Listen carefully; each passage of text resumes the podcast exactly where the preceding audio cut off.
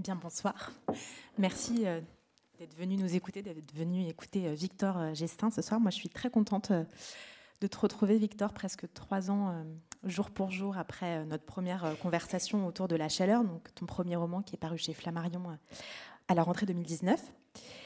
tu étais venu en parler sur, sur cette scène. comme ça, vous savez tout de suite pourquoi je me permets de tutoyer Victor, sinon je ne me, je me permettrai pas. Et euh, pour ceux qui auraient encore la chance d'avoir à découvrir ce premier roman, je rappelle juste que c'était un livre qui se passait entièrement dans un camping des Landes. Et euh, on y suivait un, narrateur qui, euh, découvrait le, corps d'un garçon de, de, son âge en train de mourir et qui décidait d'une manière un peu somnambule comme ça d'aller enterrer ce corps dans le sable. Et c'était un premier texte très très maîtrisé, très frappant. Moi, je l'ai vraiment gardé longtemps, euh, longtemps en mémoire. J'y ai repensé beaucoup, je l'ai conseillé beaucoup. Enfin, ça, m'est vraiment resté. Et qui d'ailleurs t'avait euh, valu euh, beaucoup de lecteurs, beaucoup de traductions, l'intérêt de plusieurs maisons de production, réalisateurs pour des adaptations, une adaptation au théâtre aussi, et un certain nombre de sélections et prix littéraires, puisque tu as eu le prix féminin des, des lycéens et le prix littéraire de la vocation, entre autres. Et donc avec euh, L'homme qui danse, ce deuxième roman qui est ici, qui est sorti euh, fin août chez Flammarion toujours, il me semble que tu as écrit un deuxième, euh, un deuxième roman à la fois très différent et très cohérent par rapport au premier. Euh, parce qu'on y retrouve un certain nombre de, thématiques communes, et puis euh, une concentration dans un lieu aussi, on va, en reparler. Et cette fois-ci, on suit un, narrateur de l'enfance jusqu'à euh, ses 40 ans, et c'est un narrateur qui au départ n'aime pas du tout la danse, il ne sait pas danser d'ailleurs, et finalement, petit à petit, il va s'attacher à un lieu qui s'appelle La Plage, qui est une, boîte de nuit de, province dans les pays de la Loire, et finalement, il va y passer l'essentiel de ses soirées, l'essentiel de sa vie. Et c'est un livre qui, euh, là encore, s'est fait remarquer. Tu me disais que tu avais commencé euh, à, parcourir un peu tous les, festivals et les salons là en cette rentrée. Un, petit marathon qui, se, qui commence. Et, euh, et, ce livre, il a déjà reçu deux prix le prix Blue Jean-Marc Roberts et le prix Maison Rouge à Biarritz. Et par ailleurs, il fait aussi partie de la sélection du Médicis à ce jour. Et pour donner enfin un, aperçu un peu complet de ce qui t'occupe en ce moment, je rappelle aussi que tu, euh, en parallèle de ton travail d'écriture littéraire, tu euh, écris des scénarios. Euh, et quand on s'était vu il y a trois ans, je crois que tu terminais ou tu venais de terminer tes, études au Conservatoire européen d'écriture audiovisuelle. Et aujourd'hui, tu écris pour, le cinéma et, la télévision. je crois que tu écris un film en ce moment, mais tu as aussi, entre autres, co-signé tout récemment le scénario euh, d'un téléfilm d'Avia Herzi. Herzi, donc c'est cette euh, euh, comédienne qui jouait dans La Graine et le Mulet, qui a aussi réalisé ce très beau film qui s'appelle Tu mérites un amour. Et donc tu as co-signé le scénario avec Nassim Métar, un, un téléfilm qui s'appelle La Cour dont tu as eu l'idée de départ. Et dans ce film, c'est euh, l'histoire d'une petite fille de 10 ans qui a passé deux années euh, en, Australie. Elle a fait l'école à la maison et quand elle revient en France, elle découvre donc le fonctionnement et la hiérarchie très forte qui existe dans une cour de récréation. Et elle va un petit peu se rebeller euh, contre, contre cet ordre établi. Et si je parle de ce film un petit peu dans le détail, c'est parce que, euh, à nouveau, il se concentre dans un lieu, cette cour de récréation, ce qui était déjà le cas dans euh, La Chaleur avec euh, le camping des Landes, et à nouveau ici avec cette, cette boîte de nuit qui s'appelle La Plage. et il me semble que ce lieu, cette boîte de nuit, elle a quelques ressemblances avec, euh, avec le camping. Euh, voilà, justement la répartition de l'espace, euh, un certain nombre de, choses qui se retrouvent. Il y avait d'ailleurs une piste de danse dans le camping, donc c'est comme si là tu avais zoomé sur, sur la piste. Qu'est-ce qu'il représente pour toi ce lieu? Et comment tu as glissé de l'un à l'autre, si toutefois il y a une continuité pour toi entre, entre ces deux livres, entre ces deux lieux? D'abord, c'est des lieux que j'ai traversés, le camping comme la boîte de nuit, euh, euh, dans mon adolescence. J'ai traversé un peu sans y réfléchir, en somnambule. Et des années plus tard, le camping, je me suis aperçu d'à quel point il m'avait marqué, frappé, violenté. Et la boîte de nuit, pareil. Et donc, euh, je me retourne quelques années plus tard, je regarde derrière moi, et là vient l'envie d'écrire et de comprendre ces lieux auxquels je ne comprenais rien quand je les traversais. La boîte de nuit, à peu près comme le camping, c'est d'abord beaucoup d'angoisse pour moi. Euh, beaucoup de, souvenirs compliqués euh, liés à la danse. En fait, enfin, vraiment, le livre est parti de cet affect très simple et je pense en même temps très, très intéressant euh, de ne pas savoir danser.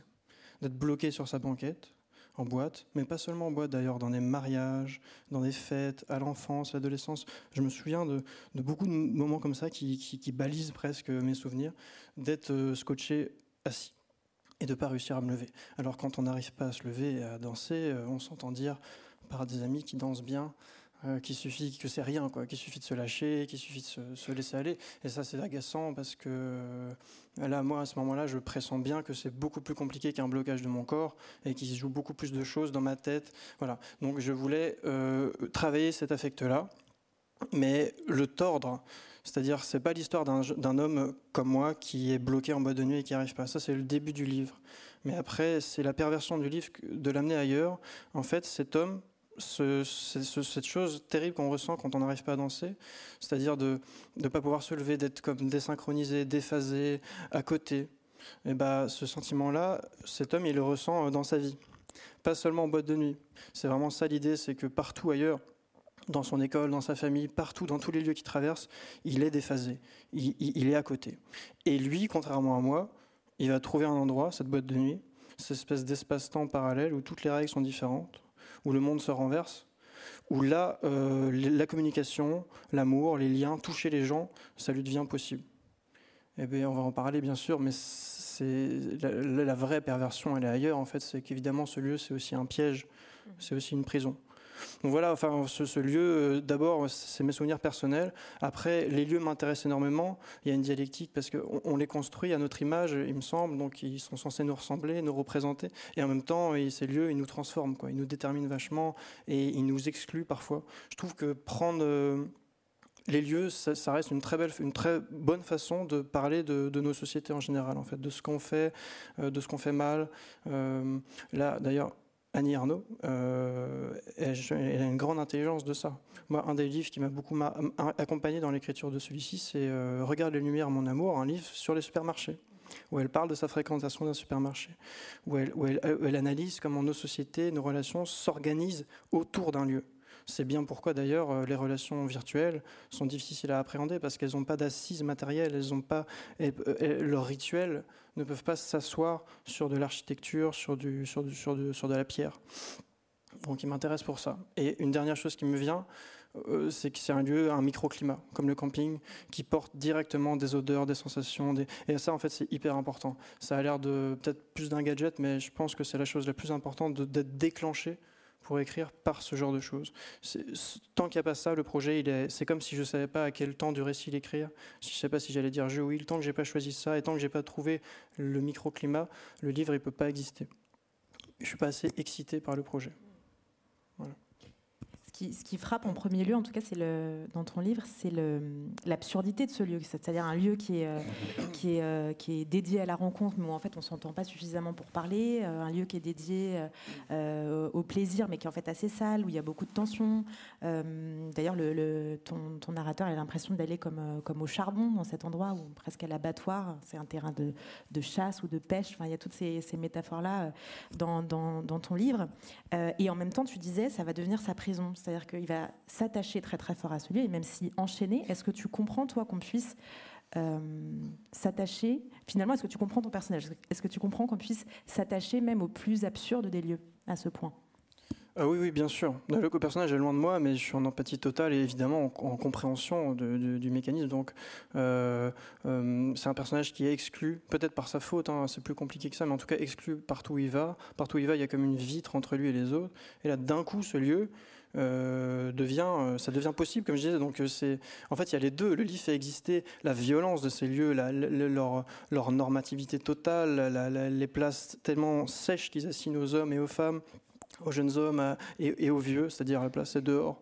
Donc il y a, tout, ça est très violent bien sûr, mais c'est aussi beau en fait quand on y pense. Enfin, le, le livre par ailleurs c'est des boîtes de nuit, il faut voir lesquelles en fait. C'est pas c'est pas les grandes boîtes des grandes villes, c'est une petite boîte sans doute sur un parking ou en bord de route, la seule boîte de la ville.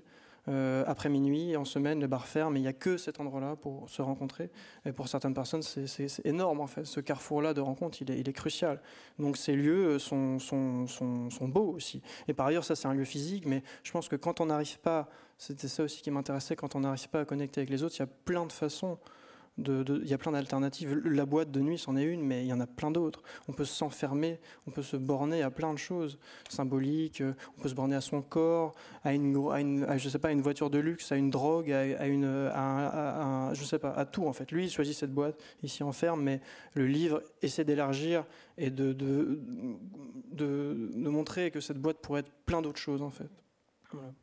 Puisqu'il va finir par y aller deux fois, puis trois fois, puis, puis cinq fois par semaine. Euh, je voulais juste souligner que, que ça montre aussi à quel point le, le renversement, enfin le paradoxe des lieux, un, un peu un moteur d'écriture chez toi, j'ai l'impression, puisque euh, dans La chaleur aussi, il y avait comme ça un, un, renversement. Finalement, à mesure que le personnage était de plus en plus épanoui dans ce camping, euh, finalement, c'était déjà il était déjà condamné à, à devoir le quitter et avec en plus ce corps qui l'enterre. Voilà, c'était donc il y a ce, renversement à chaque fois du lieu, cette réversibilité des un peu des signes. Alors je propose qu'on y entre. Je pense à une autre chose, une autre chose pardon, moi ce qui m'intéresse aussi dans ce lieu et ce projet, c'est l'obsession. En fait. C'est quelqu'un qui est obsédé par un lieu, on peut même dire qu'il tombe amoureux d'une boîte de nuit, au lieu de tomber amoureux des gens qui fréquentent, c'est son drame. Et, et l'obsession, elle génère beaucoup de choses dans l'écriture. Donc, 20 ans, par chapitre, à chaque fois, c'est une nuit ou un petit moment, et comme ça, on saute dans la vie de, cet homme à travers des nuits en boîte. Et, et au début, on contextualise vachement. J'arrive, je rentre, je pose mon manteau, et peu à peu, il n'y a plus besoin de le faire. Et à un moment, il dit J'étais là, eh ben, on sait très bien où est-ce qu'il était, il n'y a pas besoin de le dire. Et ça, ça casse la répétitivité des choses, et ça fait comme un principe de variation musicale, ça, ça, fait que ce lieu est jamais vraiment le même. En fait, au cours des chapitres, il se transforme, et je voulais en tout cas que notre regard sur ce lieu aussi s'affine. Et, et, je pense que ce procédé d'écriture, c'était une bonne façon aussi de raconter qu'est-ce que c'est l'obsession de la boîte de nuit, de la nuit, de la sortie. C'est ça, c'est l'impression que ce sera jamais pareil. C'est-à-dire, je pense que c'est ça qui tient les gens qui sortent. Euh, beaucoup, beaucoup trop peut-être. C'est l'impression, contrairement au jour qui est beaucoup trop organisé, beaucoup trop, un emploi du temps beaucoup trop serré, la nuit est plus anarchique, plus surprenante, elle est une promesse perpétuelle de plein de choses. Choper, ça c'est le truc le plus trivial, mais aussi rencontrer l'amour, se mettre une énorme cuite, oublier ses problèmes, euh, trouver un état second, un ami. Voilà. Donc c'est aussi ça. En fait, je pense à ça. Le, que l'écriture, que, ce lieu soit jamais le même dans chaque chapitre, ça raconte aussi l'espoir permanent de cet homme d'y retourner, et ça, comme si le livre pouvait être infini. Euh, mais bon, il est rattrapé par d'autres choses plus concrètes, euh, ce personnage, par exemple par l'âge. Alors avant qu'il s'attache à ce lieu et qu'il y aille très régulièrement, euh, je propose, parce qu'on a prévu des lectures ce soir, on a beaucoup discuté, que tu lises un, un premier extrait de ce livre. Alors c'est euh, le, personnage a 18 ans, né en 1998, et c'est la deuxième fois euh, qu'il va dans ce lieu. Au début, la relation est un peu compliquée. Il n'est pas exactement amoureux de cette boîte. Alors, je ne vais pas le chanter, mais chaque, chapitre est marqué par une musique qui était là cette année-là. Là, c'était les Daft Punk qui avaient composé Around the World. Et donc, euh, c'est là-dedans qu'il arrive, dans cette boîte. À l'intérieur, il y avait un bar, un faux palmier, un mur miroir, des banquettes en cuir violet dans les coins et au centre une piste rectangulaire où des centaines de personnes dansaient dans une confusion de musique, de couleurs et de fumée. Voilà ce que j'ai vu. C'était uniforme et permanent. L'impression de prendre un mouvement en cours a été brève. Dès les premiers pas, nous nous sommes retrouvés incorporés pleinement à l'ambiance, enrôlés par les lumières. Nos t-shirts, nos chaussures et nos dents se sont mis à briller comme au bowling. J'ai senti parmi les autres se répandre un vent d'excitation. Ils ont dit des choses que je n'ai pas entendues, la musique était trop forte. Nous avons contourné la piste jusqu'au bar. Vincent, je le voyais à sa démarche, prenait du plaisir à ne pas danser, à retarder ce moment, comme le font les gens, comme le font les gens sur deux. J'ai essayé de l'imiter. Tant que je ne dansais pas, rien ne prouvait que je n'étais pas un grand danseur, un séducteur, qui cachait drôlement bien son jeu derrière ses airs perdus. Quatre ginto, a crié Vincent au barman sans nous demander notre avis, posant 100 francs sur le comptoir. Je n'aurais jamais osé commander pour tout le monde. C'était comme impulser le départ du self en se levant le premier. Seuls les meneurs savaient le faire. J'ignorais ce qu'était un ginto et j'aurais préféré un coca, tout au plus une manzana, mais je n'ai rien dit.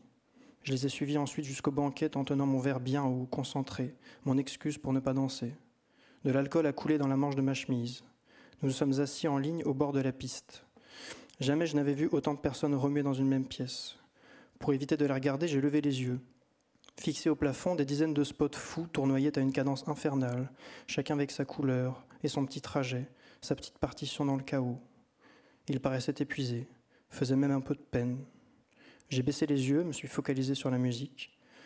L'envie m'a chatouillé de taper du pied comme à un concert, un concert tranquille où chacun reste assis, cela m'aurait plu. À côté de moi, les trois discutaient en se criant dans les oreilles.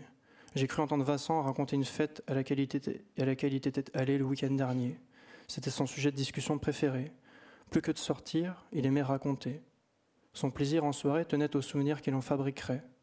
Il rajoutait toujours Les autres l'écoutaient en riant, riaient même avant la chute de ses histoires, tant ils avaient envie de rire, déjà séduits et convaincus. J'ai tendu le cou pour participer, m'insérer dans le triangle formé par leur corps, mais je n'ai pas réussi, repoussé par leurs épaules sans qu'ils s'en rendent compte. J'ai lancé un rire au hasard, mais ma voix a déraillé dans les aigus et ne m'ont pas entendu. Résigné, j'ai regardé le sol en buvant mon ginto. C'était du gin, du gin avec du chops tonic, très amer, ça ballonnait. Qu'est-ce que je fous là? Et je pensais un bref instant. Vincent s'est levé. Il a fait quelques pas et s'est mis à danser, se déhanchant, les lèvres serrées, les bras balancés lentement le long du corps, comme s'il faisait un jogging au ralenti. Il a glissé vers le centre de la piste et s'est fondu dans la foule. Les autres l'ont suivi comme des mouches. Je finis mon verre et, je vous rejoins, ai-je crié. La banquette sans accoudoir m'a paru d'un coup trop grande. J'ai aspiré le fond de mon verre et la paille a fait des bulles dégoûtantes. Je me suis allumé une cigarette. Encore quelques minutes et je me lance, ai-je décidé. La piste s'étalait comme une mer à mes pieds. Là se trouvaient donc les filles à draguer. C'était un bal, ça ne valsait pas, mais en fait c'était tout comme un bal, archaïque et cruel. Chacun cherchait un partenaire. Si jamais cette foule formait un nombre impair, l'un de nous deux se retrouverait seul au bout du compte, et cela risquait bien d'être moi, comme aux chaises musicales de mon enfance. Les gens se pressaient, ils se ressemblaient, tous se confondaient dans cette lumière, jetée sur eux pour lisser leurs visages, gommer leurs boutons, effacer leurs formes et leur en inventer d'autres. C'était une ambiance excitante, dangereuse aussi, car tous ici, devenus plus beaux, devaient redoubler d'attente, saturer la boîte de désir, plus qu'elle n'en pouvait contenir. Il existait certainement quelque part un interrupteur pour rallumer les néons du plafond, faire que tout le monde sursaute, se réveille soudain dans les bras d'inconnus rouges et suants. Je devais me bouger. Il me semblait sinon pouvoir rester assis des heures et des jours sans que personne vienne me chercher. Je devais essayer, tenter le diable. Je me suis levé. La frontière avec la piste n'était pas nette. Il n'y avait pas de rainure lumineuse ni de changement de couleur au sol. Le seul repère était la lisière de la foule elle-même. La zone de danse débutait à l'endroit du corps le plus excentré. Entre lui et moi demeurait un ou deux mètres de vide, de no man's land. Je les ai franchis, un pas après l'autre, prudent comme sur une patinoire. J'y étais. Toutes les parties de mon corps, même les plus anodines, doigts, pieds, oreilles, je me sentais soudain forcé de leur trouver contenance, de justifier leur présence ici. Comment danser Comment enclencher le mouvement? Je n'arrivais pas à me lancer. Les secondes passant, j'ai vu des regards se poser sur moi et la panique est montée. La seule alternative pour ne pas m'humilier était d'avancer ostensiblement vers, une destination, n'importe laquelle, comme dans la cour du lycée. Je me suis mis à marcher d'un air déterminé, visant le bar. Tant que j'ai pu, j'ai longé les banquettes, mais il a bien fallu, à un moment, pour ne pas me cogner au mur, bifurquer et couper par la piste. J'ai sinué entre les corps. Leurs odeurs se confondaient en une même sueur globale, officiel. Je me suis rendu compte du silence général. Les corps dansaient, se touchaient, mais ne faisaient aucun bruit. Personne ne parlait dans cette boîte. Les bouches restaient fermées, salivantes, ne s'ouvrant que pour boire ou embrasser. Tout cela se déroulait par-dessous la musique. Un deuxième interrupteur, ai-je pensé, devait exister pour couper le son, renvoyer chacun à son propre silence, au froissement de son jean et à sa respiration dans le noir. J'ai atteint le bar, voulu m'appuyer sur le comptoir, mais il collait. Le barman s'est penché vers moi. Qu'est-ce que tu veux? Un verre d'eau, s'il vous plaît. L'alcool commençait à monter, je n'aimais pas cette sensation. Je ne parvenais jamais à boire sereinement, à accepter l'ivresse, renoncer au peu de contrôle que j'avais sur les situations. J'ai bu mon eau sur un tabouret haut, dos à la foule. Je n'avais aucune idée d'où en étaient les autres. Chacun devait faire son chemin de son côté. Un homme somnolait près de moi, les coudes sur le comptoir et la tête dans les mains. Il avait l'air vieux, pas loin de l'âge de mon père. On aurait dit qu'il s'était trompé d'endroit. Il m'a fait un peu de peine. Personne ne le considérait. Nous étions tous les deux en périphérie, hors jeu. La danse pulsait depuis le centre de la piste et repoussait ses déchets en cercle concentrique jusque dans les coins, bar, banquette, dehors enfin. La boîte, je le vois bien d'ici, n'était pas ce grand espace ouvert et partagé qu'elle paraissait être. C'était un agrégat de zones hiérarchisées, aux frontières lissées par le noir, la musique et la continuité du sol. Des privilégiés tels que Vincent ne le sentaient pas et circulaient librement d'une zone à l'autre, mais certains butaient à ce même passage comme s'il manquait une marche, n'osaient pas bouger, pas danser, s'écrasaient à leur place attribuée. Ce n'était pas injuste, c'était un visage de l'injustice. L'injustice était plus large. Elle était dans les rues, dans les couloirs du lycée, dans la ville et partout ailleurs. En quoi la plage y aurait-elle échappé? Après, il continue à se promener dans cette boîte pendant que ses amis euh, prennent de l'avance sur lui. Et je, pense que, enfin, là, je vois un peu le, principe d'écriture qui me guidait, à part bien sûr le fait d'épouser la perception d'un homme et à travers lui un sens, euh, un sens de tout, même un sens moral, ça c'est le principe de base, mais en fait, c'est quand même un, roman sur la solitude et sur la difficulté qu'a un homme à s'approcher des autres.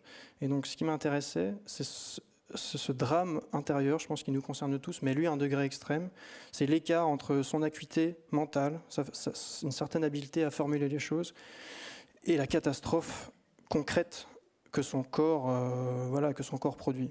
L'écart béant entre ce qu'il pourrait dire, ce qu'il pense, et ce qu'il dit concrètement. Et ça, c'est terrible quand ça commence à toucher les choses du cœur et des choses comme ça. Donc euh, c'est ça, en fait, le principe d'écriture, c'était pour raconter ce drame, ce gâchis énorme, et euh, donc cette impossibilité à, communiquer euh, autrement que mentalement, sauf que c'est pas possible. voilà. Par ailleurs, là, il est entièrement, son malaise dans cette boîte est entièrement synchronisé à son malaise du dehors. Et il le dit, quoi. En gros, c'est injuste, c'est dégueulasse partout. Et peu à peu, le livre va creuser cet écart et la boîte va devenir un endroit euh, possible, respirable, de plus en plus. Possible, respirable, et il va tenter si bien convertir son, son rapport à la danse qu'il va se mettre à prendre des cours de danse et puis finalement devenir le roi de la piste, enfin un danseur hors pair. Tout à l'heure, tu nous as dit que c'est ton rapport un peu compliqué à la danse qui t'avait amené l'idée de ce livre. Est-ce que tu peux nous en dire un petit peu plus? Est-ce que, à défaut d'aimer la danse, tu aimes regarder les gens danser? Qu'est-ce qui te plaît? Qu'est-ce qui te déplaît dans la danse? Mais oui, j'adore ça. Et je, en fait, j'ai retrouvé des notes dans mon portable très vieille. Euh, à 5 heures du matin, je m'envoie un message à moi-même. C'est écrire sur la haine de la danse. Voilà la note. Je me souviens pas très bien quand je l'ai écrite, mais je l'ai écrite. Sur une banquette en, en sky, au fond d'une boîte de nuit de province, peut-être? Exactement, probablement. Et, en fait, c'est pas vrai. Je, ne haïs pas la danse, je l'adore au contraire. Et c'est ça la violence. C'est de voir des gens danser à tes pieds, parfois à 30 cm hein, dans certaines boîtes, et de voir d'être violenté par cette beauté que tu peux pas toucher, que tu peux pas atteindre, épouser. Euh, en fait, le, sentiment que j'ai quand je suis en boîte, c'est de ne pas exister. Je pense que c'est vraiment ça. C'est-à-dire de peser 0 kg. On me regarde pas, euh, on me voit pas, en fait parce que je ne me meus pas correctement comme il faut, c'est-à-dire je ne danse pas concrètement, et puis il y a d'autres choses plus compliquées. Voilà, ça marche pas quoi. Et, dans ces moments-là, évidemment, il faut que mon orgueil soit sauf. Donc ce que je fais, c'est que je me raconte que mes amis qui dansent très bien, eh ben, c'est dehors qu'ils n'existent pas. C'est en fait, ils compensent, mais c'est dehors qu'ils n'ont pas mon immense charme et ma facilité à me mouvoir partout ailleurs en fait. Et je me dis ça. Et alors, il y en a certains qui ont les deux. Mais en tout cas, c'est ce sentiment-là qui a créé ce personnage. Je me suis dit, mais en fait, ça, cache quelque chose quand même. Un homme avec son col en V, ça aussi, on peut en parler, mais il est très musclé, cet homme, alors qu'au début, il ne l'est pas du tout dans ce chapitre que j'ai lu. Il se fait une petite fourrure de muscles, de, muscles sur ses os euh, au fil des chapitres. Et ben, cet homme-là qui danse si bien avec son col en V insupportable et sa façon de faire des photos, en fait, non, c'est pas possible. Il y a un malaise quelque part. Bah oui, partout ailleurs. Euh, j'imagine qu'on peut être à l'aise dans les deux. Alors, je veux bien qu'on parle du col en V et de, ces, de ces gros muscles parce que euh, cette boîte, on l'entendait là dans l'extrait, c'est un lieu évidemment de, où on se regarde beaucoup, euh, où on existe ou on existe moins, un lieu d'exhibition des corps. Et ce personnage, effectivement, au début, il se trouve trop maigre et donc il va se mettre à faire de la musculation intensive, voilà, jusqu'à beaucoup se, développer avant de prendre des cours de danse. Et donc les corps, ils sont très très présents dans ce livre. Euh, donc il y a les corps qui se, qui se frôlent, qui se frottent en, boîte de nuit. Il est question du, corps du père aussi de, ce narrateur. Il y a le corps des femmes évidemment qui est, euh, qui est regardé, euh, ausculté de, façon très très précise. Et les corps, ils étaient déjà très présents dans la chaleur, avec, avec ces corps dénudés du camping, voilà, en maillot de bain, le corps d'Oscar en train de mourir. Enfin, pourquoi est-ce que ça les corps ont cette place centrale dans ton travail moi, j'ai l'impression de beaucoup les regarder, de beaucoup être charmé ou dégoûté par les corps, de, pouvoir tomber amoureux d'une démarche, par exemple, en premier. Euh, après, je, je, enfin, moi, je pense que c'est une question de tempérament aussi. Moi, j'ai souvent l'impression que c'est mon corps qui parle en premier. D'abord, c'est moi qui rougis, ou qui trébuche, ou qui ressent quelque chose, ou qui a une allergie. Et je pense que c'est des tempéraments qui poussent vers ce type d'écriture, à mettre le corps en avant, à tout faire transiter par le corps. Ça aussi, c'est un principe d'écriture. Le personnage, sans même que je m'en rende compte, je, crois que souvent, avant de penser, il ressent quelque chose. C'est d'abord son corps qui lui envoie un signal, et ensuite il le, traduit. Euh, mon père, qui n'est pas le père de ce livre, euh, Grand bien lui fasse, euh, eh bien, il m'a dit quelque chose que j'ai trouvé très vrai. Il m'a envoyé un petit mail pour me dire qu'il avait lu mon livre. Il m'a dit euh, son corps, son épiderme est comme un second cerveau. Et j'ai trouvé ça super. En fait, c'est exactement, exactement, c'est ça. Voilà, il pense par la peau. Je sais, voilà, je sais pas pourquoi. C'est des questions de tempérament. Moi, ça m'intéresse. J'ai beaucoup été marqué par Jean Genet, qui fait tout transiter en premier lieu par le corps, par les démarches, par la façon il peut, il peut raconter comment un, homme en prison se penchait d'une certaine façon qu'on eût cru qu'il allait se jeter sur lui et c'était si beau, il en est tombé amoureux et j'adore moi ça. Voilà. Après, euh, ces corps-là sont très particuliers. Évidemment, toute une partie du livre, toute une partie du projet, c'était de parler de la masculinité. Qu'est-ce que c'est qu'un homme? Comment un homme se construit? Voilà. Donc ça, je ne sais pas si euh, on peut en parler dès, lors, mais... Euh, Vas-y, ça faisait partie de mes questions. Comment un homme se construit depuis l'enfance jusqu'à ses 40 ans? Euh, Comment il acquiert des codes qui le rendent à la fois, euh, euh, c'est plutôt pour les mauvais côtés, quoi, hein, c'est-à-dire ce qui, foire. Comment, la trajectoire si tragique qu'il prend est, je pense, en grande partie imputable à ce qu'on appelle la masculinité, c'est-à-dire ce que fabriquent les hommes entre eux. Moi, c'est ça que je me dis, hein, c'est qu'en premier lieu, contre l'hypothèse familiale ou, d'autres hypothèses, c'est en premier lieu par où il travaille, par où il étudie, il croise d'autres hommes à différents moments de sa vie qui le construisent, qui le, malaxent, qui le font, et qui font cette espèce d'être un peu euh, euh, voilà, traumatisé, cassé qu'il est. Donc le livre, euh, il y a beaucoup de rites, de rites masculins dans ce livre. Chaque chapitre même, il y a un rite. Moi, je les construisais presque comme ça des rites plus ou moins violents. Voilà, les hommes se frottent entre eux et il y a une espèce d'émulation et, ça, voilà, fait ça. Par exemple, je pense à quelque chose d'assez euh, violent qui prend quelques lignes seulement sous forme de réminiscence. C'est un souvenir de masturbation collective quand il était enfant, 11 ans, 12 ans, et je pense que beaucoup de garçons, peut-être même moi, ont connu ça. Euh, qu'est-ce, qui se passe? Je pense que j'aimerais raconter ça parce que ça me semble intéressant, en plus d'être un peu de me faire marrer. Et bah, on est à plusieurs bandes de potes, on regarde des clips à la télé, et il y en a un qui et qui dit on va se masturber ensemble. On va mettre des coussins entre nous pour rien voir, mais en fait, on voit tout, bien sûr. Bon, voilà. On le fait. Et ensuite, on se monte nos mouchoirs pour prouver, comme la tête d'un adversaire décapité, il le dit, hein, comme ça. On se montre nos mouchoirs. Voilà. Moi, c'était horrible, évidemment, surtout que des fois, tu enfin, bon, rien sur ton mouchoir, donc tu, fais pipi sur ton mouchoir. Voilà. Et si je raconte ça, c'est pas juste. En fait, je, en fait, je, me suis dit que ce rite-là, ce rite d'enfance terrifiant, violent, archaïque, il a des déclinaisons, en fait, plus tard. En fait, je pense qu'on continue à faire ça. Mais on fait ça de façon déguisée. On met un costume, on parle de, de, choses plus sérieuses, on parle de littérature ou de politique, je sais pas on va à une soirée, mais en fait, ce principe de se branler entre hommes et de se montrer les mouchoirs, c'est le même. Et je pense que ça, ça, m'a frappé, quoi. Et donc, c'est-à-dire que cette branlette collective de, ces 11 ans, elle, réapparaît, en fait, plus tard. C'est quoi la différence, fondamentalement, avec trois potes en boîte? Et moi, ça m'est arrivé de le faire, en fait. Et le, truc, c'est que c'est aussi un truc qui, qui, soude les hommes entre eux. Et c'est une putain de force aussi, qui fait de la fraternité, qui donne de l'avance je pense, sur d'autres groupes sociaux. C'est ça le problème de ça, c'est que c'est puissant aussi. C'est ces moments de vestiaire et tout ça. Donc, c'est quoi la différence entre ce petit souvenir d'enfance et trois gars en boîte qui se disent Ah, j'ai chopé machin, elle était comme ça C'est quoi en fait? C'est pareil. Donc euh, voilà, ces rites-là, ils, parcourent le livre et euh, ils, voient comment un homme se, fait, voilà, se, prend une trajectoire complètement boiteuse. Par ailleurs, c'est l'occasion de brosser des portraits, évidemment, puisque chaque chapitre porte le nom d'un homme, et que. Sauf un. Il y a deux femmes. Voilà, il y a deux femmes, dont la barmaid. Euh, bon, bref, euh, sinon c'est souvent des hommes qui, ces chapitres, ils procédaient, je pense, d'une frustration presque graphique de ne pas pouvoir les dessiner, de ne pas pouvoir les croquer parce que je ne sais pas dessiner. Je me souvenais d'une exposition d'une expo de Toulouse-Lautrec il peint des hommes dans des cabarets à l'époque, des attitudes, comme on dit, appuyées au bar, et ça c'est super. Et donc chacun, voilà, chez 15-20 pages par chapitre, permettent de, faire le petit portrait comme ça, à la va-vite, d'un homme, avec euh, des profils sociaux bien différents, et de, de voir voilà, des variations, on va dire, sur cet homme-là, ce narrateur. Alors, je rebondis juste sur ce que tu nous disais de la masculinité. Euh, effectivement, c'est vraiment un livre sur cette question-là, cette question de la virilité et cette injonction aussi, euh, que tu disais, hein, ça, rend puissant en même temps. Donc c'est à la fois un, privilège et en même temps un, piège. Euh, voilà, une virilité qui passe par la domination physique. Il y a des scènes de baston là-dedans. Il y a donc cet homme qui se, qui se muscle, qui passe par le regard qu'on porte sur les femmes, qui doit nécessairement être un peu prédateur, dominateur.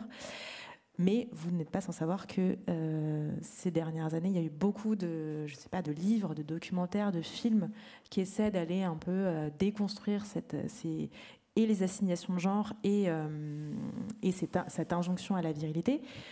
Toi, ton livre, il se passe dans les, dans les années 90. Est-ce que tu as le sentiment quand même que ça évolue un peu dans le bon sens ou est-ce que tu fais partie des gens qui disent que bah, finalement le bilan de tout ça, c'est un peu décevant?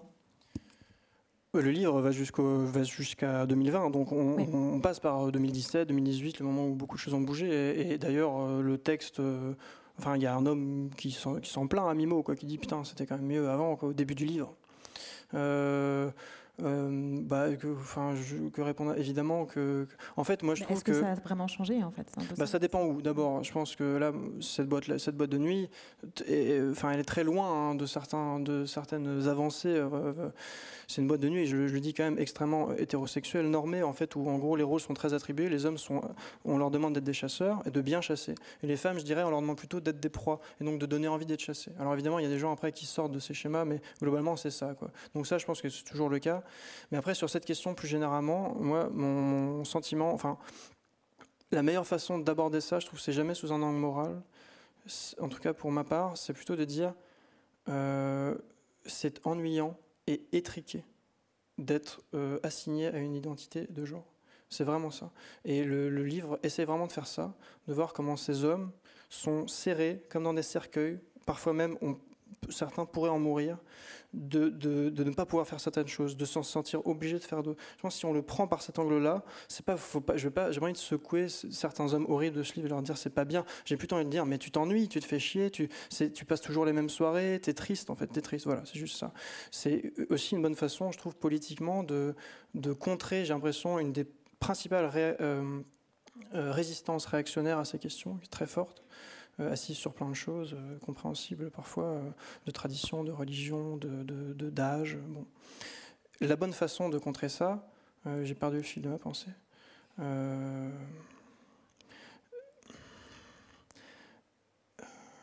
c'est, eh ben, je sais pas, je sais pas quelle est la bonne façon. Non, c'est de, bah, j'ai vraiment oublié, je suis navré. Tu parlais des pièges, voilà comment on sort des pièges, comment on enlève un peu ces masques qu'on nous a mis. C'est ennuyeux, c'est pour aller contre l'ennui Oui, oui, c'est ça, ennuyeux et triqué. Ben voilà, j'entends une voix, je crois reconnaître une voix. Non, non, mais c'est tout. Enfin, oui, oui, voilà, euh, politiquement, voilà, ça y est.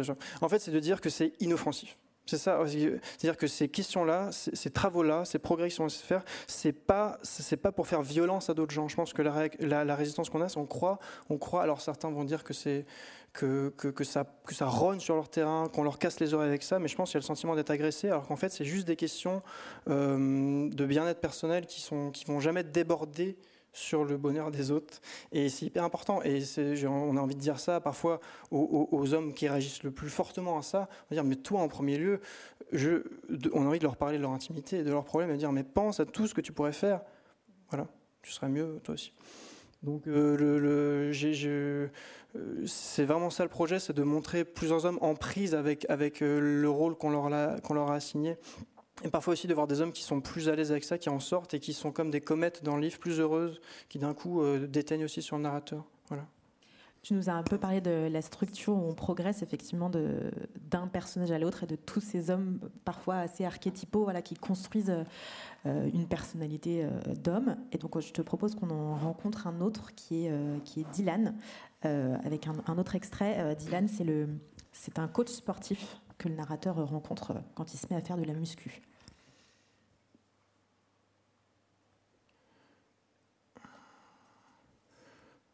il revient dans cette boîte plusieurs années après. Il, il, y est plus allé depuis cet extrait que j'ai lu. Il rentre chez lui, il va se coucher, terminé. Et trois ans plus tard, donc il rencontre ce coach qui lui dit Viens, on va en boîte. Donc il y retourne parce qu'il a quand même envie d'être ami avec lui. Donc il se fait violence exactement comme moi j'ai fait, je me suis fait violence à 23h30 quand on était très bien au bar et qu'il y a eu un connard qui a eu l'idée de dire Hop, on va en boîte. Et moi je suis pour pas aller me coucher. Donc lui fait pareil et il y retourne. Le bâtiment s'était agrandi. C'était désormais un grand carré en en approchant avec Dylan, j'ai essayé de ne pas réfléchir, de, ne pas me souvenir, en apnée. L'entrée était devenue payante, 5 euros. Nous sommes passés. À l'intérieur, j'ai filé jusqu'au tabouret haut du bar en prenant bien soin de ne pas regarder la piste. Dylan m'a suivi. Il a posé ses gros bras sur le comptoir. C'était étrange de le voir hors de Bodymax, comme de croiser un prof au supermarché. Je me suis allumé une cigarette. Le barman m'a demandé ce que je voulais boire en criant. J'ai paniqué un instant, puis décidé un ginto, s'il vous plaît. C'est quoi m'a demandé Dylan. Gin et Chubbs c'est bon. Pas de ça pour moi. Un jus de pomme, s'il vous plaît. Tu ne bois pas d'alcool? Ai-je demandé en essayant d'avoir l'air offusqué. Jamais. Il n'y a rien de pire pour les abdos. À la tienne. J'ai trinqué. Je me sentais étrangement bien, du moins pas mal, beaucoup mieux que la dernière fois, sûrement grâce à l'absence de Vincent. J'appréciais le cadre, la rupture nette avec le monde du dehors. La lumière était bien réglée, chaude et tamisée, le volume sonore me dispensait de penser. La foule était moins oppressante qu'un groupe. 500 personnes pesaient moins lourd que 10. La raideur des soirées en appartement, la violence des canapés, les discussions intenables aux fenêtres, tout cela s'atténuait d'un cran, dilué dans l'air. J'avais l'impression de pouvoir ici rejouer les choses, me réinventer plus fort et plus serein, laisser tomber ma fadeur comme une vieille peau. Dylan a fini son verre d'une traite et s'est penché vers moi. On s'y met? Sans m'attendre, il s'est levé pour aller danser. Dans l'élan, le corps chauffé par le jean, j'ai fait pivoter mon tabouret vers la piste, et alors ça a été comme si je me cognais contre une baie vitrée. De ce côté-là, rien n'avait changé, c'était toujours aussi brutal. On aurait dit un troupeau de gnous. Je voyais surtout des hommes, des hommes lourds, musclés, moulés dans leurs t-shirts satinés noirs ou blancs. Ils prenaient une place folle, ils saturaient l'espace. Leur regard sur les femmes appuyait si fort qu'il devenait une sorte de matière, une tourbe épaisse répandue dans la boîte. Ils écrasaient tout, ils étaient le sol, l'air et la musique. S'insérer là-dedans paraissait impossible. Euh, il va quand même y arriver. Mais ce sentiment très, très, très physique, très épais, d'une masse impénétrable où il faut y aller, quoi. Moi, c'est tellement ça, quoi, mon, souvenir. Hum. Donc, c'est aussi vraiment un roman d'apprentissage, quoi, où chaque chapitre, presque un peu comme dans un jeu vidéo, quoi. Dans chaque chapitre, il, il, euh, il progresse, il va un peu plus loin il apprend à danser. Évidemment, c'était aussi un des gros points du livre, c'était d'écrire la danse, vraiment, d'empoigner ça, de pas seulement dire je me sens bien, c'est cool, de vraiment, c'est quoi écrire sur la danse. Tout comme c'est très compliqué de noter la danse en termes de chorégraphie, il y a des systèmes de notation, il, a fallu inventer ça. Et écrire sur la danse, je trouve ça hyper compliqué. Et à chaque chapitre, comme ça, ça, se déploie et son, discours et son, en même temps que le mien s'affine sur qu'est-ce que c'est que de danser, pourquoi c'est si bien. Oui, cette, image de la tourbe, euh, le, désir des, hommes comme une tourbe, elle, est très forte. Ça montre à, quel point c'est une violence aussi, le désir des autres et cette, euh, cette exhibition du, désir des autres. Euh, ce livre, donc, tu, nous parlais là de l'évolution au fur et à mesure des années. Contrairement à La Chaleur, qui avait un canevas hyper resserré, parce que ça, se passait sur deux jours, là, tu t'es tu t'es fixé un peu un, challenge, puisque tu couvres trois, trois, trois décennies, on me disait. Euh, et ce qui se lit euh, à travers ces trois décennies, c'est aussi un changement d'époque, c'est un changement de, rapport euh, à la fête, un changement dans, les relations. Est-ce que c'était une manière de regretter, ou je sais pas, de, juste de prendre acte peut-être de ce changement-là aussi du rapport à la fête, à ces boîtes de nuit de province qui sont un peu en train de, disparaître?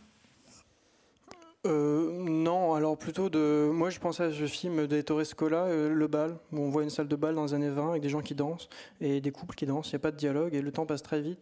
Et au fil de la danse, euh, tango, guerre, occupation, swing, rock, disco. Voilà, on traverse la décennie comme ça. On aurait envie que ça pousse plus loin et d'aller jusqu'à l'électro, la boîte de nuit. Donc là, pareil, c'était évidemment, la boîte de nuit, c'est évidemment euh, un lieu par lequel on peut percevoir les changements de société. C'est parfois de l'ordre du gadget. Oh bah tiens, il fume, il fume plus. On est passé du franc à l'euro. Il y a Beyoncé, il y a Yana Kemura. Et puis, il y a quand même des choses un peu plus précises qui rendent plus intéressantes. Euh, l'arrivée d'Internet, des réseaux sociaux, des changements de sociétaux, de mœurs. Euh, on se fait fouiller en boîte de nuit on se fait contrôler à la sortie. Euh, enfin, il y a plein d'événements comme ça qui, datent et qui, font un peu un petit portrait en creux de, la société. Quoi. Après, euh, ce qui m'intéressait vraiment dans cette structure en année, c'était pas tant à propos des boîtes de nuit qu'à propos de cet homme. En fait, il est question de sa solitude. Et donc, euh, entre tous ces petits chapitres très courts, souvent c'est une nuit et le lendemain ou la veille, eh ben, il y a des gouffres, il y a des trous béants de deux ans, trois ans, cinq ans, et c'était d'ailleurs assez compliqué à faire. Qu'est-ce qu'on dit, qu'est-ce qu'on dit pas, comment on fait l'ellipse? Mais surtout, l'ellipse, elle est vertigineuse parce qu'à chaque fois, on se dit Oh putain, trois ans sont passés. Il est au même endroit, il est dans la même chambre, il, euh, il, va au même endroit. Enfin, il y, a, une espèce de vertige que, que, je pense cette structure pouvait rendre, en fait. De, euh, euh, du, une vie peut être racontée en 15 nuits. Et tout le reste, c'est pas si important. D'ailleurs, c'est le vertige qu'on sent quand on lit des fiches Wikipédia de certaines personnes. C'est-à-dire qu'on a l'impression qu'ils sont nés, ensuite ils ont fait une œuvre et ensuite ils sont morts. Ou alors, et puis parfois c'est bien plus tragique si on lit la fiche Wikipédia de gens qui ont commis des crimes, on a l'impression que tout, tout les destinés à ça et qu'entre-temps il n'y a rien, qu'ils n'ont pas eu d'amis, qu'ils n'ont pas vécu, qu'ils n'ont rien fait. Donc ce, livre aussi, euh, c'était pour ça, c'était pour regarder en face la solitude de cet homme, la solitude qu'on ne peut pas voir, hein, la sienne propre, euh, on ne peut pas la voir dans un miroir. Et celle des autres, bah, on ne la voit pas non plus parce qu'ils sont tout seuls quand on. Ils ne sont pas avec nous quand ils sont seuls. Donc le moyen de regarder la solitude, c'est d'écrire dessus et de voir concrètement ce que c'est. C'est ce rapport au temps dont je parle, mais c'est aussi des choses euh, très concrètes euh, qui occupent le livre et peut-être qui sont les choses que j'ai préféré écrire. C'est les moments en dehors de la boîte, son appartement par exemple. Qu'est-ce que c'est qu'un homme seul dans son appartement qui range tous les soirs, qui passe l'aspirateur en se disant ce sera propre euh, quand je rentrerai avec quelqu'un et qui rentre tout seul? Et c'est quoi cette violence de rentrer dans un appartement beaucoup trop bien rangé on n'a pas besoin avec un lit qui est fait, on aurait pu le laisser défait. Alors à un moment, on, ne le fait plus, en fait, on abandonne et ça peut aller très loin dans la déchéance. Donc toutes ces petites scènes-là euh, racontent, euh, sa solitude. Mais la différence quand même avec, euh, avec le personnage du livre d'avant, c'est que lui, il est plein d'amour. En fait, le personnage d'avant était plus un, en plus un, un, un archétype pardon, de, personnage un peu misanthrope, renfermé, haineux, avec une forme aussi d'intelligence, croit-il, supérieure. Il jugeait un peu les gens.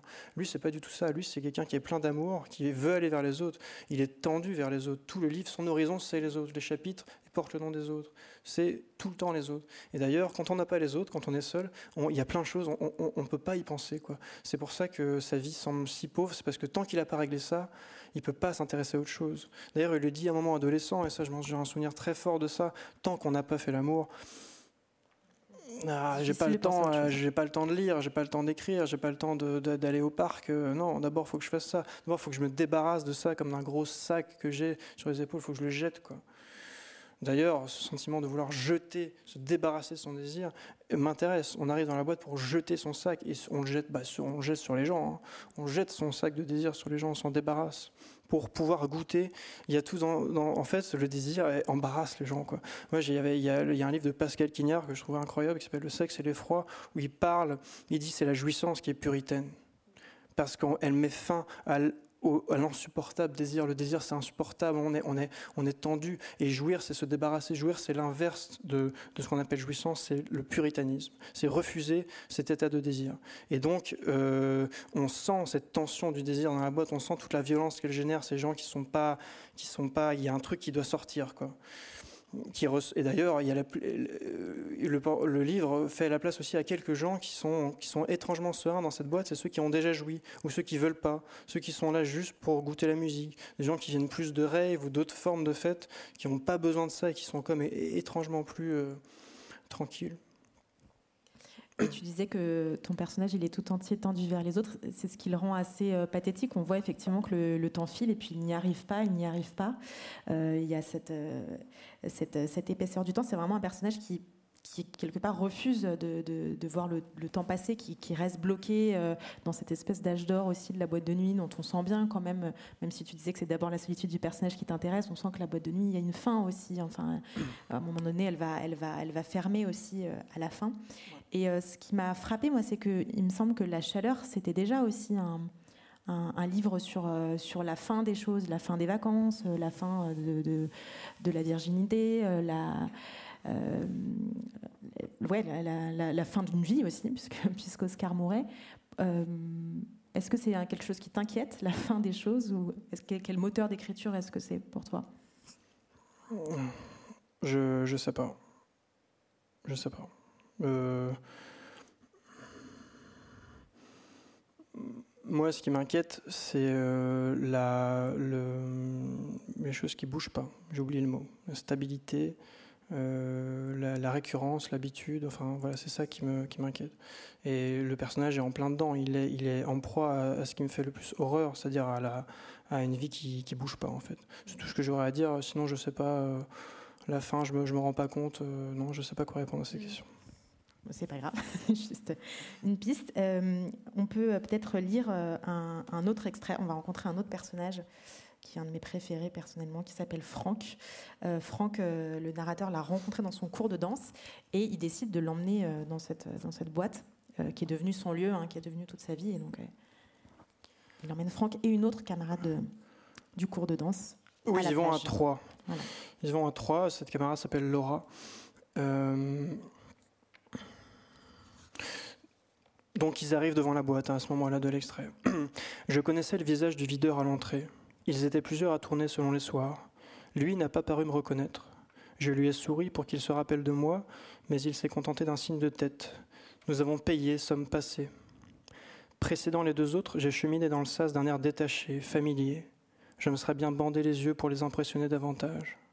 Approchant de la porte qui donnait sur la piste, Franck m'a doublé soudain pour l'ouvrir à Laura.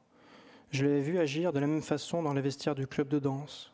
Il était d'une galanterie extrême, il ouvrait aux femmes toutes les portes qu'il trouvait, semblait même en chercher rien que pour les leur ouvrir. Il cédait le passage et refusait qu'on leur remercie, signifiant d'une main levée que tout ceci était normal, plus que normal, naturel. Que pouvait faire Laura? J'ai cru l'avoir hésité devant l'absurdité de la manœuvre, mais elle s'est avancée. Franck était si gentil. Comment, comment pouvait-on le suspecter de quoi que ce soit? De quel droit pouvais-je supposer que tant de prévenance cachait un Franck très différent? La piste était pleine à craquer. C'est souvent le cas en septembre. On retient l'été. Il fait encore assez chaud pour venir sans manteau. Des centaines de corps sont tassés là, insoupçonnables du dehors. C'est un champ qu'on vient labourer, un terrain de chasse, un spot de pêche, un marché sans règles et sans pitié. On vient rarement macérer cinq heures dans la sueur pour le seul plaisir de danser. On vient pour se trouver quelqu'un et rentrer avec. Voilà à quoi sert ce genre de boîte. Le reste, c'est du folklore, du luxe, la plénitude insolente de quelques cœurs rassasiés. Franck ne dansait pas, il glissait plutôt, comme s'il évoluait dans un air lubrifié. Tout en lui, était huileux. Il souriait d'un air heureux, inoffensif, autosuffisant. Je distinguais cependant, entre ses jambes arquées sous le lin, la bosse imposante et mouvante de son sexe. Tout le monde pouvait la voir, et je ne pouvais pas croire que lui l'ignorait. Il le savait. L'écart entre cette impudeur et ses airs zen, pensais-je en le regardant, trahissait bien ce qu'il était, un faux zen, un faux cool, un faux chaste, de ces gourous ratés qui ne respectent pas leurs propres préceptes, un vicelard, le franqui que je redoutais. Face à lui, Laura dansait sans méfiance. Elle riait pour combler ses lacunes. De morceau en morceau, Franck s'est rapproché d'elle, si subtil qu'il a paru bouger sans le vouloir, déplacé par la force des choses, poussé par le vent ou l'inclinaison du sol. Face à elle, il s'est mis à faire de grands soleils avec les bras. Elle arrive plus belle. J'ai voulu m'interposer, empêcher cela. Je ne pouvais pas supporter l'idée qu'ils finissent ensemble. Leur corps n'était plus qu'à quelques centimètres quand la musique a changé brusquement. Franck a eu l'air surpris. Il ne connaissait pas bien les boîtes de nuit, s'attendait probablement à ce que le morceau s'achève en un long fendu, comme à la radio. La rupture a eu l'effet d'une brisure de charme. Un instant, tous deux se sont arrêtés de danser, et j'en ai profité pour proposer On va reprendre un verre? Laura a approuvé. Ils m'ont suivi au bar. J'ai commandé trois ginto. Je paye cette tournée. J'ai posé l'argent sur le comptoir. Toutes ces soirées me coûtaient cher. Les tarifs avaient augmenté. 6 euros la conso, 8 euros l'entrée, en moyenne 25 euros la nuit. Je n'étais pas riche, tout mon budget passait dans la muscu, les vêtements et la plage. J'économisais sur le reste. Course chez Leader Price, peu de mobilier, pas de voiture, pas de voyage, pas de projet. Nous nous sommes installés sur la terrasse, une grande véranda récemment construite, donnant sur l'arrière-cour de la boîte, baignée d'une lumière jaune et tamisée pour ne pas brusquer les corps, les maintenir beaux et chauds. Je me suis tenu en retrait de nos conversations. Si le dialogue à deux m'était déjà compliqué, à trois c'était pire. Je me perdais, lâchais des phrases et des approbations au hasard, renvoyais la patate chaude. J'ai donc écouté Franck dire que cet endroit était formidable, que nous faisions tous des progrès, que j'étais adorable de les avoir amenés là. Il voulait que cela devienne un rituel entre nous. Ce n'était pas son deuxième verre, mais je voyais bien qu'il était déjà un peu sous, par manque d'habitude sans doute. Sa peau rougissait, son sourire s'étirait béatement. Il ne semblait pas se rendre compte lui-même qu'il se transformait. Après, Franck, euh, Franck euh, pète un câble un petit peu. Vrai, complet. Euh, voilà le corps de Franck. Quoi. Moi, c'était ça qui m'intéressait, le corps de Franck, son, son pantalon en lin, sa queue de cheval, son, son sexe énorme et son sourire inoffensif, et pourtant euh, toutes les horreurs derrière. Mais en même temps, il est, il est, il est émouvant. Moi, je pensais un peu au premier livre de Walbeck, que j'aime beaucoup, Extension du domaine de la lutte, à ce moment-là, sur ces, hommes un peu tragiques, quoi, cette bonne humeur, cette bonne humeur qu'on sent enfoncer droit vers le platane en même temps. Quoi. Voilà. Euh, c'était aussi une occasion de mélanger des registres. Ce chapitre est dans une tonalité un peu plus cocasse, il y a des chapitres plus tristes, plus plombés, voire complètement euh, dégueulasses. Quoi. Et ça, ça m'intéresse aussi, cette variation des, registres dans le livre. Quoi. Ouais, c'est vraiment une scène euh, hilarante qui vient, je, vous, laisse la découvrir pour ceux qui n'auraient pas encore lu, quand, quand, quand Franck pète un cap, justement. Peut-être que tu peux nous parler de ça, justement, de ces changements de registre dans, la chaleur aussi. Il y avait des moments très très drôles comme ça, mais qui, viennent un peu euh, éclairer, illuminer des livres qui sont par ailleurs euh, un peu sombres. le personnage est quand même très pathétique et très seul, tu l'as dit. Euh, et, je trouve que l'humour dans ce livre, il repose très souvent sur le ridicule du personnage. Là, on l'entendait déjà un petit peu. C'est, c'est quoi pour toi le, ridicule? bah plutôt l'humour, de, pour moi, d'où il, d'où il vient c'est quand même un personnage qui, a le temps d'observer beaucoup, qui est tellement euh, en retard sur d'autres choses, qui est tellement assis sur sa banquette qu'il a le temps, pendant que les autres s'agitent, de regarder. Et donc il voit des choses, il voit des petites, il débusque comme ça. Moi, c'est une des choses qui m'intéresse le plus quand je lis. Il débusque des petites, des petites, des, petites lâchetés quotidiennes, des petits gestes, des petits, des petits trucs foireux. Quelqu'un qui parle et l'autre qui répond pas. Personne, il croit que personne n'a vu, mais en fait le narrateur derrière il a vu. Et bon, euh, ça, moi, j'ai beaucoup trouvé ça dans Emmanuel Bove qui est vraiment, je pense, mon écrivain préféré, qui est, qui est voilà l'écrivain de ça, de petits détails, de petits trucs gênants, de, gars assis de travers sur son fauteuil, et qu'est-ce que ça raconte de plein de choses. Et bon, ça, euh, voilà, moi, ça me fait rire. Euh, après, euh, le ridicule. moi, je voulais pas que le personnage soit ridicule. Hein. Les autres parfois le sont, mais je voudrais lui que je voudrais lui quand même lui faire honneur. Quoi. Il, est, il, est, triste, plombé, il a des problèmes, mais je voulais aussi qu'on voit le magnifique, le et le, la beauté, la puissance de cet homme. Par ailleurs, ça s'appelle L'homme qui danse, mais avant ça s'appelait Un homme qui danse. Il y avait une, c'est pas pareil. Un homme qui danse, c'est un homme parmi d'autres dans la foule. On a choisi de parler de lui. C'était comme presque plus euh, moderne, je dirais. Euh, mais finalement, j'ai choisi de l'appeler L'homme qui danse parce que l'homme qui danse, c'est lui, quoi. Il n'y en a qu'un. Et il y a deux façons de voir ce titre. Soit c'est l'homme qui danse, comme diraient les adolescents de la fin du livre, qui le regardent quand lui a le double de leur âge et qui disent Ah oui, oui, c'est l'homme qui danse, bizarre, là, dans le coin, le pilier de bar. Parce que d'ailleurs, très bien danser, ça devient suspect dans ces endroits. C'est ça l'horreur, quoi très bien danser. On lui, il se dit mais je comprends pas quoi, je suis hyper fort. Bah c'est pas l'endroit quoi, c'est pas l'endroit pour faire des, 360 sautés et tout ça quoi. Donc c'est lui l'homme qui danse, hum, le pilier de bar, on, dirait, mais c'est aussi euh, un sacré, un sacré héros quelque part quand même d'obsession, d'abnégation, de, d'amour continu pour une même chose, la danse et les autres. Quoi. Donc c'était aussi comme pour lui faire honneur, et donc non, il n'est pas ridicule. Les autres autour de lui parfois le sont. Et d'ailleurs, juste euh, encore cette histoire de, masculinité, de, on voit bien que chacun de ces hommes le, trouble, mais je voulais aussi que leur charme soit dans ce livre. Et que peut-être pas pour nous, mais pour lui, quand il les regarde, chacun à leur façon, même Franck, même les pires, ils ont quelque chose de séduisant. Encore une fois, c'est ça qui est terrible, comme cette histoire de branlette qui soude les gens malgré tout. Et bah, ils ont beau l'affecter, ils ont beau lui faire du mal, c'est quand même aussi, ils ont une force d'attraction, une vitalité.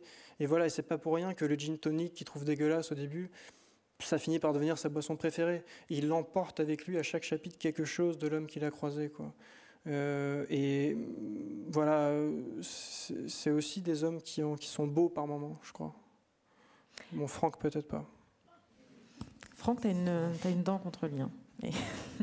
mais c'est très drôle, encore une fois. Tu nous parlais un petit peu de, du choix de ce titre, euh, le choix entre un et le,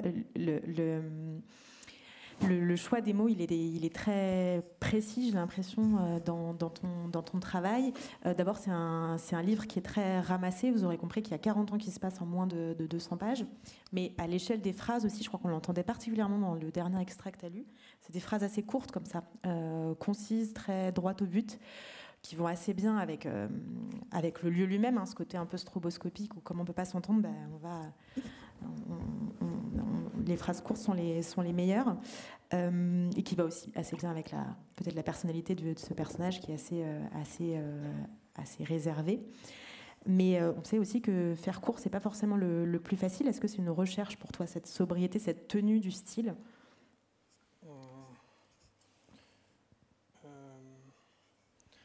Je pense que c'est d'abord la façon d'écrire. Je pense que c'est d'abord la projection de son tempérament sa façon la façon qu'on a de parler, de respirer, de penser. Moi, je, suis comme ça. Cette sécheresse-là, je pense que c'est la mienne. Donc, euh, je ne peux pas m'en débarrasser. Je pense qu'elle est un peu euh, allégée par rapport à celle du premier, qui était encore plus sec. Et je crois, pour être honnête, que ça relève aussi, je pense, une tendance, disons, lourde quand on écrit un premier livre, d'avoir peur d'en faire trop. Et je pense que certains ont peur de ne pas en faire assez. Mais moi, j'avais peur d'en faire trop, et donc j'ai coupé, et trop coupé. Et peut-être, si je, vraiment cherchais la bête, moi, une des choses que je pourrais reprocher à mon premier livre, c'est de ne pas s'être assez autorisé certains moments, certains élans, qui sont, je pense, un peu plus dans ce livre. Je pense que si, par exemple, on s'est donné un exercice pas complètement con de compter, de faire la moyenne des virgules par phrase, moi, je pense que ce serait un peu plus haut que la première fois. Et ça, ça raconte quand même quelque chose. Moi, je trouve que d'aborder des styles par la façon de, ponctuer, c'est très, très pertinent. Euh, donc sinon, euh, je sais pas, encore une fois, euh, le style, l'écriture, le projet d'écriture, c'est pour ce livre-là. Moi, j'avais un projet d'écriture pour ce livre-là. Je sais pas s'il s'applique aux autres, mais pour ce livre-là, j'en ai déjà un peu parlé, c'était de mettre le doigt sur cet écart entre sa précision mentale et son imprécision physique quotidienne. Et, donc d'avoir un roman à la première personne extrêmement précis, c'est-à-dire que lui, il met des mots, il, observe tout, en fait, c'est ça, c'est ça le but, et en même temps de mettre en scène un homme qui trébuche. D'ailleurs, les dialogues sont souvent faits comme ça, c'est-à-dire qu'il y a des dialogues, et entre les dialogues, il y a des petites lignes, des petites pensées qui fusent, qu'il traverse, et qui sont 15 fois mieux que ce qu'il dit. C'est tragique, quoi. il aurait dû dire ça, en fait, il dit n'importe quoi. Euh, donc c'est ça, je pense, le besoin de précision. C'était aussi le besoin de tragique, quoi, de voir euh, justement, de mettre dans, comment dire, dans sa voix intérieure toute la précision que sa, que sa vie n'a pas. Euh, voilà. Sinon, sur, sur et donc, euh, je, pense à cette. J'ai entendu Christine Angot parler de qu'est-ce que c'était pour elle l'écriture, le style. Elle disait, ça m'a marqué, j'y repense souvent, elle disait, le style, c'est ce qui permet de se faire entendre. Et je trouve ça parfait. Ça rejoint un peu l'idée que le style, c'est juste d'avoir quelque chose à dire, qui est la, la, formulation un peu plus euh, performative de ça, mais je trouve que c'est proche. Voilà, se faire entendre, rien d'autre. Et pour faire entendre donc cette solitude, il y avait besoin, je pense, d'écrire comme ça. Tu disais que l'écriture, elle correspond à ce livre. Effectivement, je crois que la chaleur, c'était le, texte était encore, euh, la langue était encore plus factuelle, encore plus, oui, plus, plus, plus, plus sèche. Là, tu, rentres un peu plus dans, les émotions, des sentiments. Et puis, il y a toutes ces, virgules, il y a vraiment une, pulsation du texte. Et par ailleurs, il y a cette musique. Tu, parlais tout à l'heure de Daft Punk, mais il y a un morceau par chapitre, si je dis pas de bêtises. Euh, donc, tu as travaillé aussi peut-être cette bande-son. Alors, c'est plutôt des sons de, de boîte de nuit, hein, avec. Euh, un beat, une pulsation qui, colle assez bien avec l'écriture. Mais comment euh, comment tu as travaillé avec cette bande son et comment est-ce que ça dialogue avec l'écriture pour toi? Très peu. Là, c'était plutôt de l'ordre du super gadget, c'est-à-dire de dire ah, c'est marrant quand même de voir qu'on est passé de Daft Punk à Nakamura en passant par euh, Beyoncé, euh, Pharrell Williams, des chansons qui quasiment toutes pour moi portent, cristallisent une angoisse précise. Chacune de ces chansons, presque, j'ai un souvenir de merde qui arrive avec très vite de soirée. De... Et c'est fou ça, comment, une, chanson peut, peut, peut, comment dire, cristalliser la violence de quelque chose et devenir insupportable. Donc là, il n'y a pas de dialectique entre ça et l'écriture.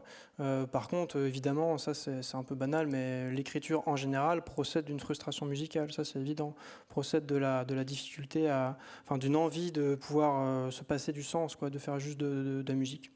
Et donc, euh, en tout cas pour moi, l'écriture court après la musique en permanence, court après ce que la musique formule plus vite. D'autres peut-être parleraient de peinture. Hein. Moi, c'est plutôt ça ma frustration. J'ai l'impression qu'en trois accords, en trois secondes, parfois le son est beaucoup plus précis que 200 euh, pages. Donc euh, voilà, c'est ça.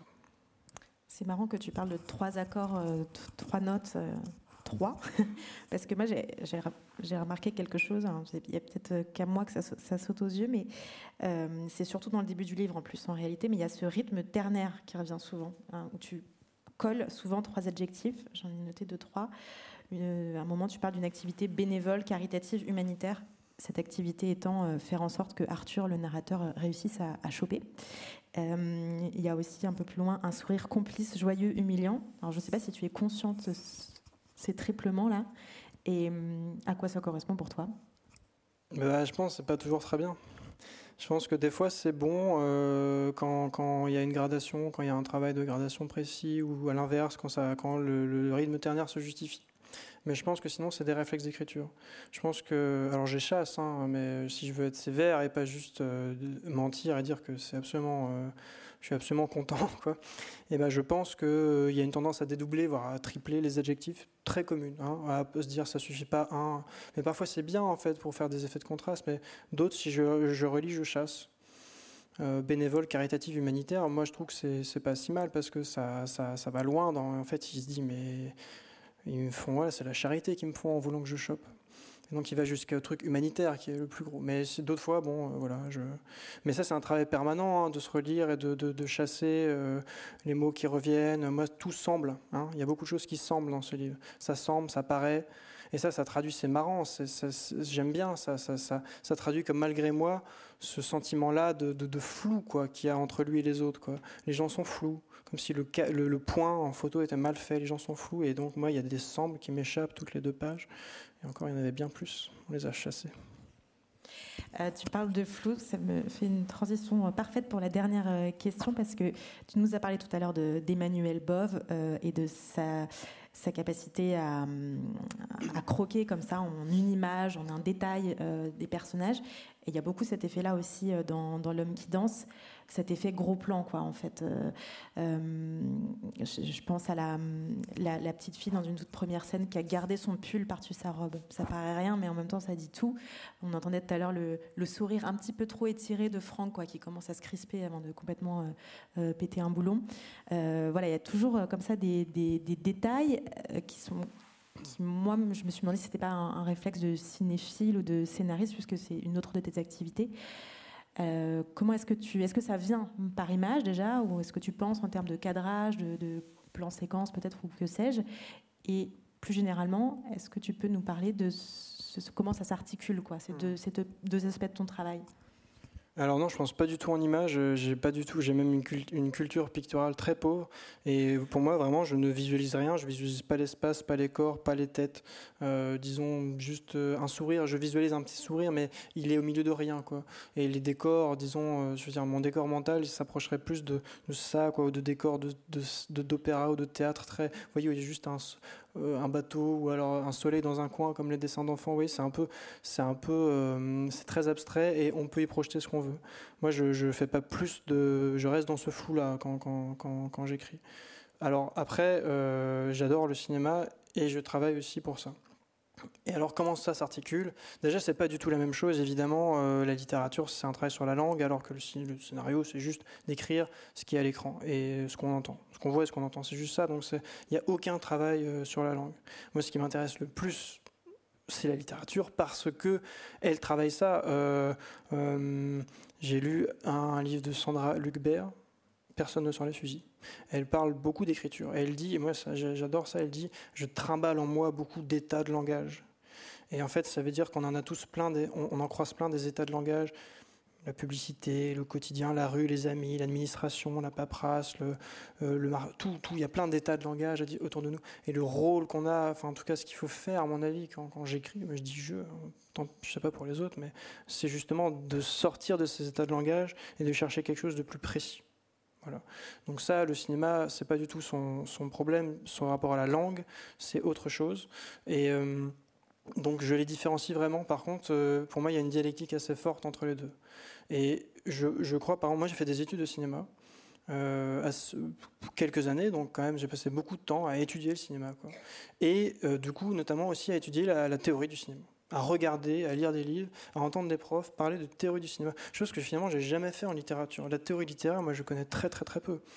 Et j'ai l'impression que de prendre des réflexes, de beaucoup réfléchir, regarder, euh, analyser comment est fait un film, ça m'a servi à regarder comment est fait un livre je réfléchissais euh, quels sont les exemples concrets, mais par exemple, pour moi, la, chose la plus compliquée euh, en écriture, c'est euh, qu'est-ce qu'on met et qu'est-ce qu'on met pas?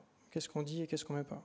À quel point on est elliptique, allusif. Pour moi, c'est vraiment ça qui, qui, caractérise non pas un bon livre, mais un livre, c'est-à-dire ce, dosage-là. Chacun a son dosage. Du montage presque. Voilà. Et donc, en effet, et, j'ai l'impression que cette question-là, moi, je ne me la suis jamais vraiment posée en littérature, j'ai jamais été amené à me les poser, mais par contre, au cinéma, on est sans cesse obligé, parce qu'on manipule euh, quelque chose de tellement plus lourd, de tellement plus cher, de tellement plus matériel aussi, qu'on est toujours obligé de se dire qu'est-ce qu'on met, qu'est-ce qu'on met pas, qu'est-ce qu'on coupe, qu'est-ce qu'on met pas, qu'est-ce qui est dans le champ, qu'est-ce qui n'est pas? Et en fait, euh, d'avoir c'est-à-dire une, aussi un esprit un peu plus binaire, oui, non, qu'est-ce qui est là, qu'est-ce qui n'est pas là, et une attention à tous les détails, comme si on pouvait tout contrôler, alors que j'ai l'impression que dans la littérature, c'est beaucoup plus fou, un mot, c'est ça d'ailleurs le vertige quand on écrit, c'est qu'on a l'impression qu'on pourrait changer tous les mots, et en fait, ça tient sur rien, quoi, il y a pas, c'est pas solide, c'est ça l'horreur, quoi.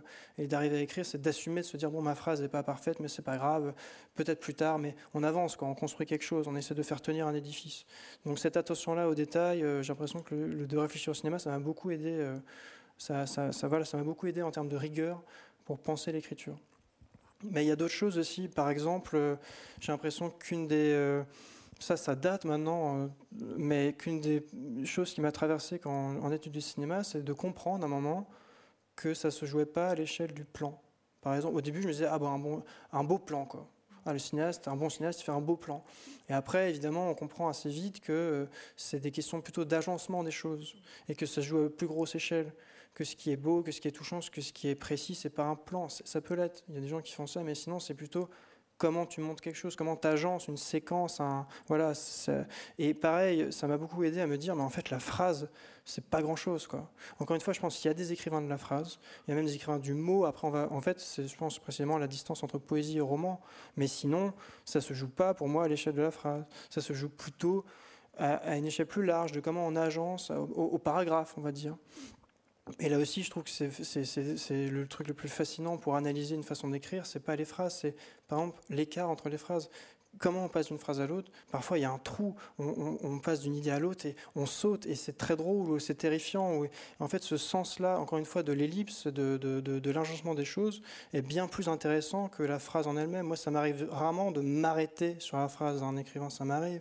D'ailleurs, c'est une pensée qui nous calme et qui nous fait du bien quand on écrit, de se dire mais personne va s'arrêter sur ta phrase. quoi. C'est pas ça l'enjeu, c'est l'échelle les plus grosses. Donc voilà, ça, je pense, c'est vraiment des idées, des, enfin, des questionnements qui me sont venus par la réflexion sur le cinéma. Donc euh, merci à lui euh, pour ça. Mais sinon, c'est pour moi vraiment euh, très différent. Et parfois agaçant aussi que le cinéma soit comme un point d'aboutissement magnifique de la littérature. Comme des gens diraient, ah, votre livre a été adapté. Quoi. C'est vraiment c'est le sommet c'est le, trophée. On pourrait presque dire, bah, c'est l'inverse. S'il est adapté, c'est qu'il n'était pas assez, euh, son état de langage n'était pas assez pur. On a pu le traduire. Normalement, ça se traduit pas. Euh. Ou alors qu'il est très bien monté, qu'il a été euh, écrit par un cinéphile qui a fait des études de cinéma. Juste ça. Mais dans ce cas-là, ce qu'on prend, c'est pas sa langue. On prend autre chose. On prend des personnages, on bah, prend une structure. Aussi, quand même. Y a des et des dialogues. ouais. Mais ça, c'est encore une autre partie. Quoi. Mais euh, enfin. J'ai l'impression qu'il y a des très bons livres qui ne seront jamais adaptés et c'est la marque de leur, de leur, de leur, force aussi. Quoi. Hmm. Parfois, tant mieux aussi. Merci beaucoup, euh, Victor, pour tes, pour tes réponses. Merci à vous pour votre écoute. Le livre est évidemment en vente dans la librairie juste en face. Très belle librairie de la Maison de la Poésie. Je vous souhaite une très bonne soirée. À toi aussi.